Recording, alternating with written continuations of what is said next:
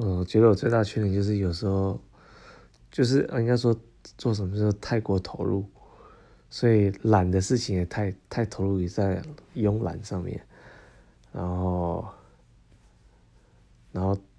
如果是工作或什么，又有时候又太过投入，就是花太多时间在工作，或是在啊、做研究、读书，有时候又花太多，就是比较比较。能有个很平衡的生活，但是这几年又比较好一点了。但我觉得他这还是要持续在进步的。看到还是很多很多人他做的都比我还要好太多，所以我想这是一个蛮重要的事情，我必须要改进的。